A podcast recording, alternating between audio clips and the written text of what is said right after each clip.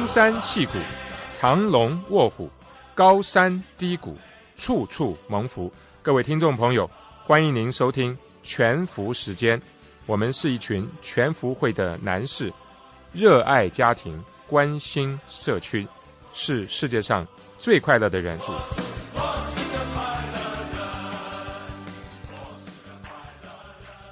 亲爱的听众朋友，大家好，欢迎您再次来到我们全福时间，我是刘仲伟。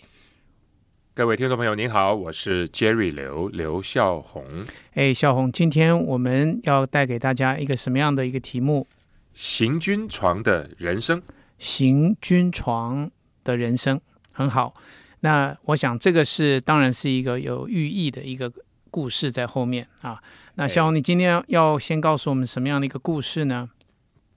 没错，因为我们讲的可能不是台湾成功领上大专或者是服役的时候的行军床的人生，我讲的其实就是在我们圣河西、圣侯塞、细谷、硅谷高科技发源地一个真实的故事，因为在那里我遇见了一些我没有想到在我们身边的光景。那是在什么样的地方呢？哎，其实就是在。圣何塞、圣何西市，呃，一个正常的一个邻舍，但是专门预备给 homeless 的，所以所谓的 homeless shelter，皆有预备收容所，皆有，也就是一般人所说无家可归的人，对，就是为无家可归的收容所。然后您是怎么会有这样的一个机会？那你又是跟什么样的一群人一起去做这样的探访？那其实我们去过了几次啊，因为。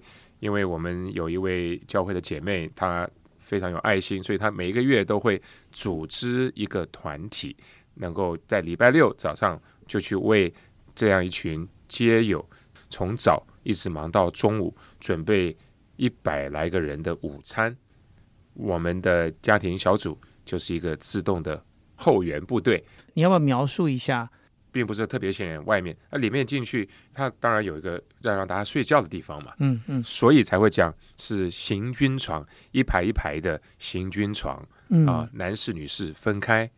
那你进去的时候，那个门一打开来，你你所看见的是什么样的一个光景？什么样的一群人？呃，什么样年岁的哈？他们身上的服装啊等等，大概有多少人？这些？诶，像像这个地方通常有八十个人到一百来个人，哦，相当多哈。对，那么呃，各样年纪的都有，嗯，有有二三十岁的，有四五十岁的，有七八十岁的，有十几岁的，有男士有女士，嗯，有白种人，有呃非裔美国人，有亚洲人，什么样的人种都有。那你觉得他们这个外表上看起来跟你的？他跟我们平常的呃，你在街上看到，还有我们在工作场所看到，有有什么不一样吗？当然，除了他们身上的服装是也许不是那么的整齐啊，那通常胡须或者是发型、发饰也都看得出来有待整理啊。嗯嗯嗯嗯。那我觉得他们脸上你可以看得出那个表情，跟我们一般人是。不大一样，对，这就是我想刚刚想问你的，就是说第二个，除了外表之外，对他们的脸神哈，你从他们脸脸上，你第一个你感觉到他们向你走过来，他们有什么样的期待？我想你所谓的走过来是指，当我们忙了三个钟头，终于可以准备开门服侍，嗯，让他们从行军床的卧室排好了队，嗯嗯，然后鱼贯。走过饭厅的大厅，嗯，走到我们里面摆饭菜的这一排，嗯，他走过了三十公尺、四十公尺的大厅走过来，嗯，那那个时候我真的是那个那个感觉是非常深刻的，嗯，因为我们从来没有想到一个等待午餐的人生从行军床的房间走出来，其实他们心中一定是一个百感交集，当然很热切，盼望一顿热的好吃的午餐，嗯。可是，我看他们脸上的表情，知道他们都经过许多我们难以想象的一种亲身感受。所以，你好像可以从他们的脸上，几乎可以读出一些每一个人不一样的一本书。哈，每一个人生命中，他们一定发生过一些故事。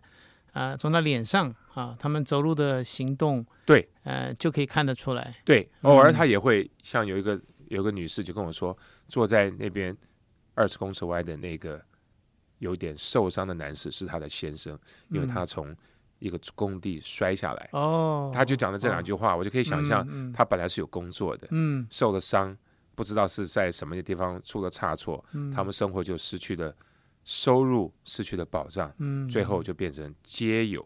这对夫妻，嗯，还有很多人其实还不是夫妻，他可能是已经沦落到单身无，他不但是没有嗯 house，没有家庭，甚至他没有 family，他没有家人。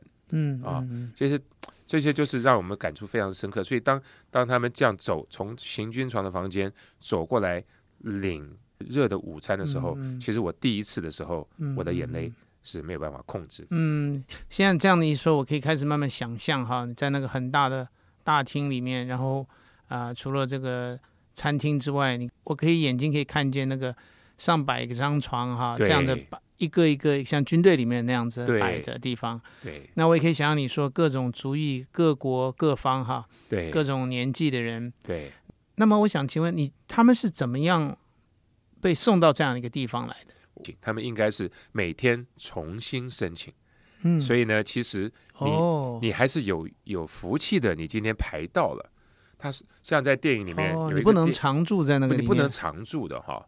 那也许不同的收容所不同的政策啦，因为它嗯常住的话，这就就就有另外的社会问题嘛。嗯，那至少有的地方你是每天要排队的啊嗯嗯啊，所以你今天有了热餐，今天有了行军床，对，还不代表你明天就可以有。哦，是这样的情况。对那么这些人身上的衣服，哈，我想我我现在大概明白，有常常也许像 Salvation Army 这种对、啊、救世军啊，他们也许这种我们各家各户不是常常会定期来收衣服吗？对。大概都是送到啊、像这样的地方。对，啊。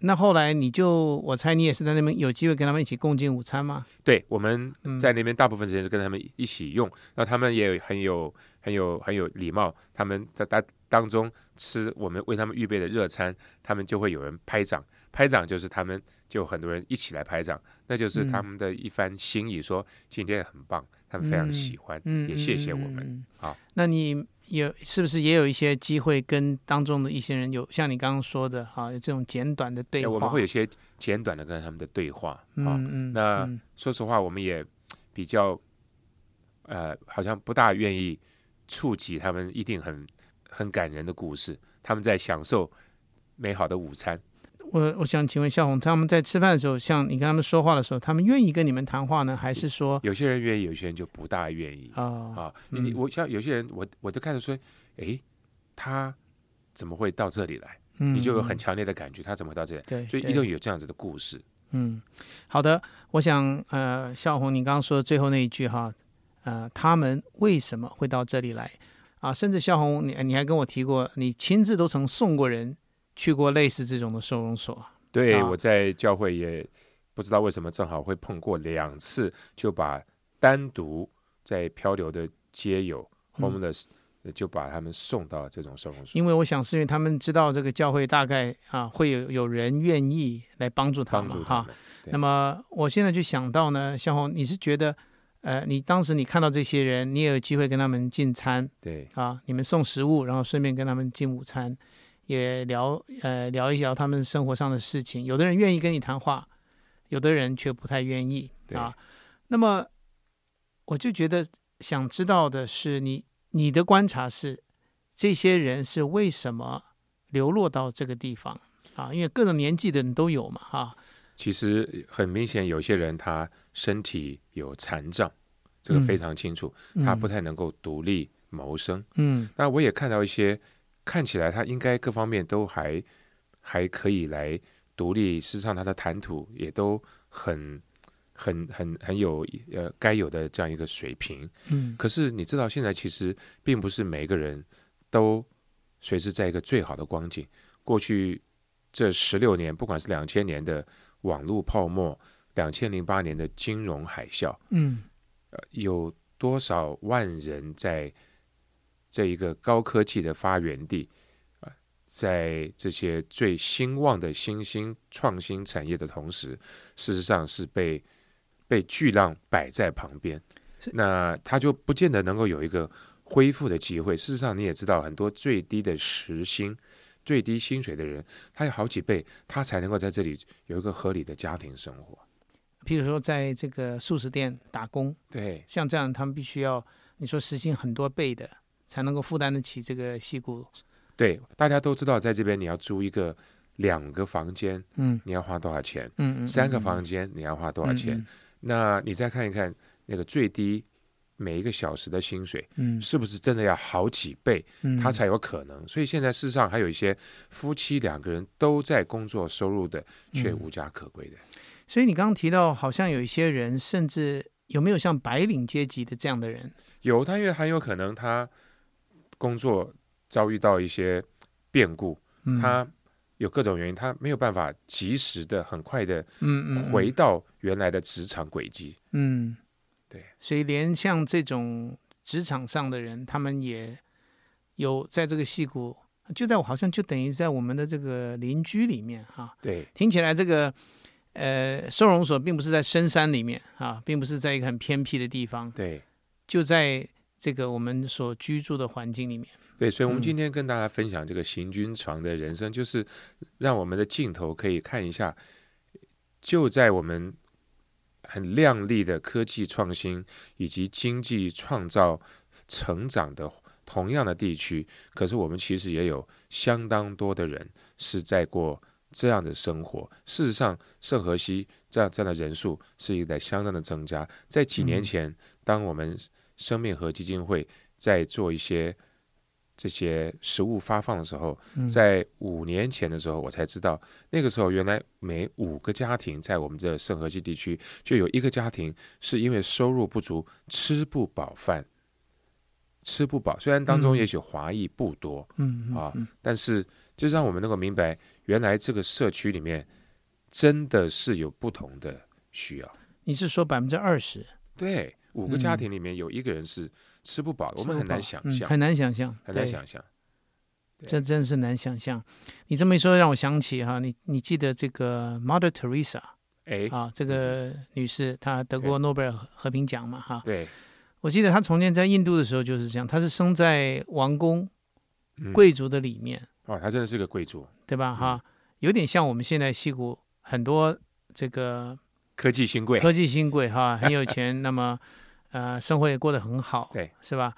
那么可能不知道那个我们手中去 Starbucks 那个一杯咖啡，对，有的时候就是这些 homeless people 要花很多时间才能够争取的，对，对吧？对。那我为什么讲到 Teresa 呢？就是想到她从前，呃，那个故事是说她在王宫里一直住的嘛，嗯，结果后来直到有一天，她从王宫往外面看，看到只隔着一道墙，外面街上就有在那里，嗯、就是皆有哈、对，无家可归的，然后野狗过来舔食他们身上的创伤。嗯嗯，你还记得这个故事吗？哈，对。结果 Teresa 她看见了这个需要以后，开始改变她对这个世界的看法，她开始去寻求到最贫穷的人当中嗯，啊，有点像现在我们有这种收容所啊，他们也来向大家来啊来募款啊，衣服啊，你不用的东西能够，因为实实际上需要的人还是很多，对，也是隔了一道墙对，啊，就在我们的社区里面有这样的人。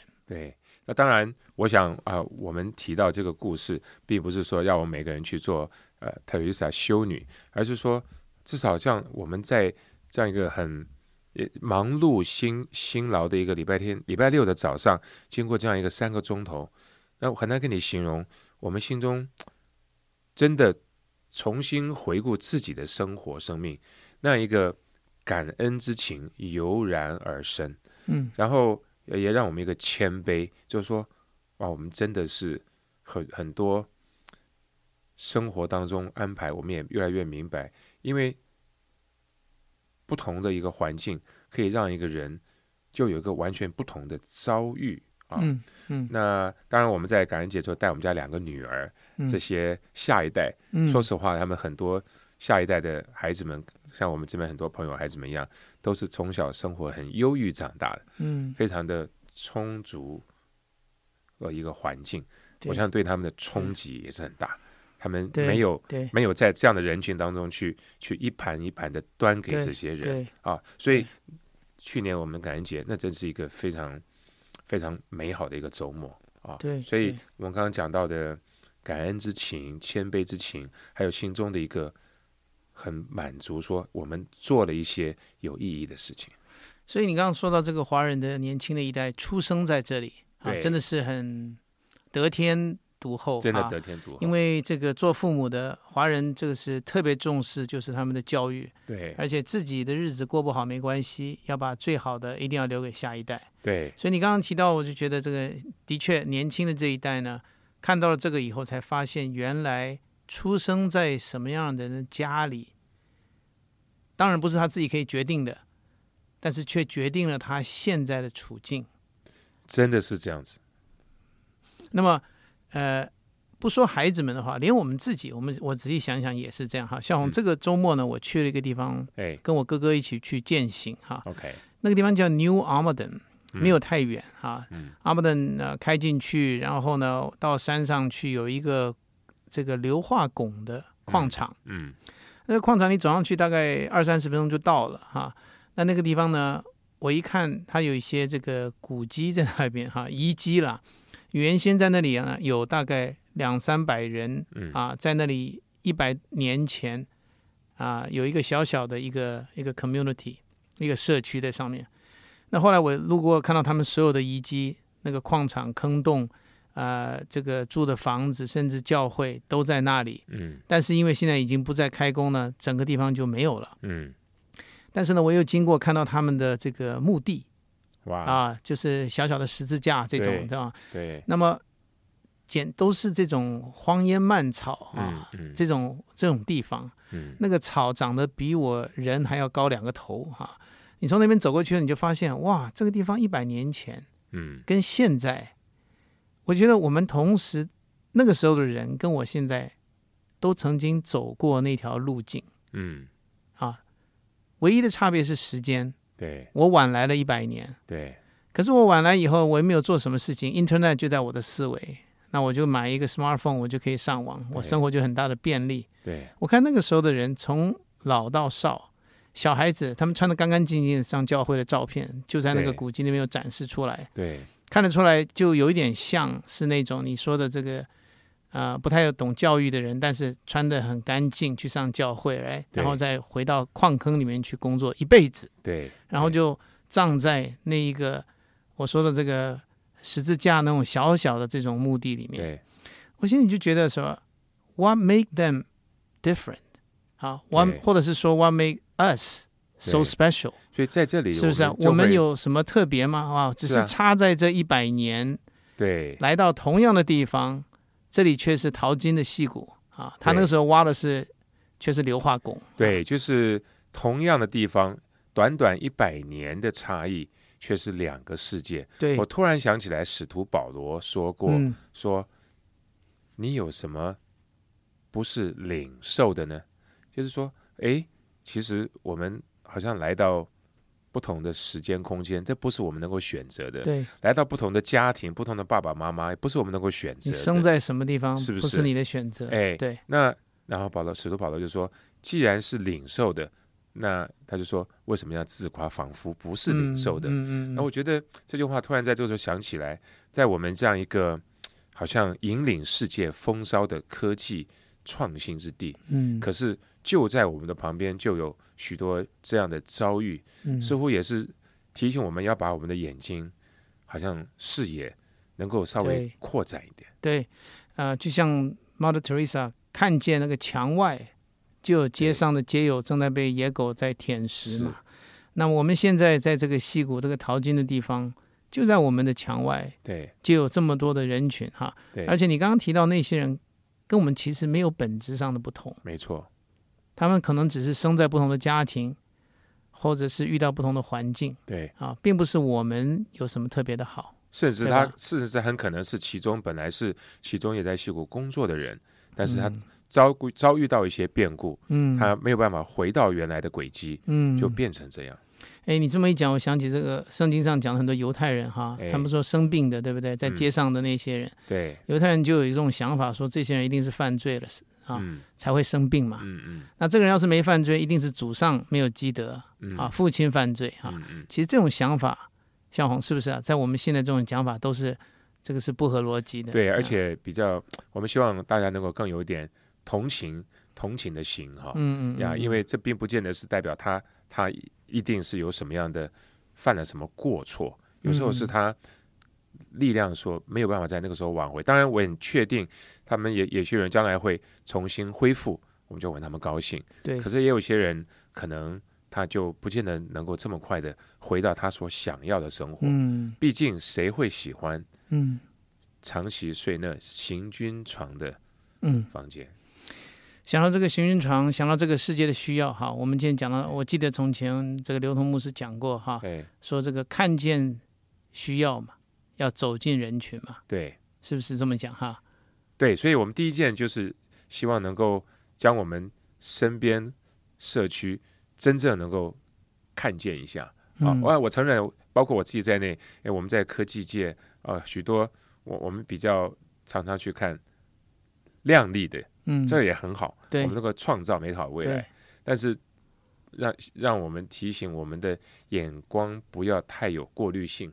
嗯嗯嗯嗯，就像你这次去这样一个收容所，进去看到一百个人向你迎面走来的时候，对你生命中的那个悸动哈、震撼是非常大的。非常大。所以当然问题是说，那那我我们稍微明白了有这样的需要，其实你这稍微打开我们的视野，嗯，其实我们身边有各样的需要，对不对？对，那不只是 homeless 皆有需要，嗯很多家庭他的孩子有特别的需要嗯，啊，很多人嗯他可能是单亲，对那很多人他可能身体有有有困难。对，啊，所以我们的社区里面有各样的需要。其实很多的华人慈善社团，哈、我们光讲华人社区，每一个慈善社团之所以会存在，事实上都是因为那方面的需要还没有被满足。嗯。好的，我想这个 Mother Teresa 到后来也是有一个例子哈，其实可以给我们做一个很好的一个啊、榜样。他在这个一九七九年得到诺贝尔和平奖的时候，本来最后按照传统都要摆设一个贵宾的宴席嘛，嗯他却婉拒了。他们他说能不能够把这些钱省下来？那一年的圣诞节晚餐，他到街上去把这个食物呢分发给那些最穷困的人。太棒了！你这样讲，我突然想起来，在戏谷有一间科技公司，有一有一年，我我不知道那年为什么他们讲，他们取消公司的圣诞 party expense，、嗯，他把整个公司的圣诞派对那个嗯钱省下来，嗯捐给救世军。嗯，所以我想今天各位听众，我想我们在这边是提到，不但是我们看见需要，我们要走进人群，这是对我们生命中啊、走出我们这个舒适圈的一个新的一个呼召啊。这个助人为快乐之本，相信我们这样去做的时候，我们的生命会得到真正的满足。所以今天这样一个分享，再次提醒我们看见身边的需要，然后用实际的行动来回应，能够用各样合适的方式，能够来帮助别人。在这个过程当中，让我们再一次对自己的生活重新充满感恩的心。我们发现我们自己生命的境界被扩张，同时真的是施比受更有福。在我们帮助别人的过程当中，我们会发现那个难以言喻的一个满足和生命的实现，就在这个当中，让我们成为别人的祝福。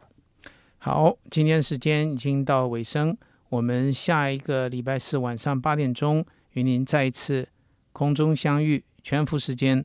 我是刘仲伟，我是刘孝宏。再会。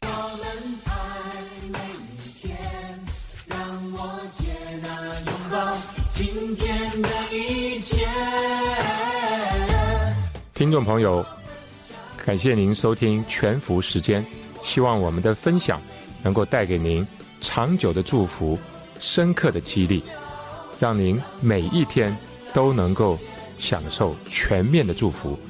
谢谢您，下周四再见。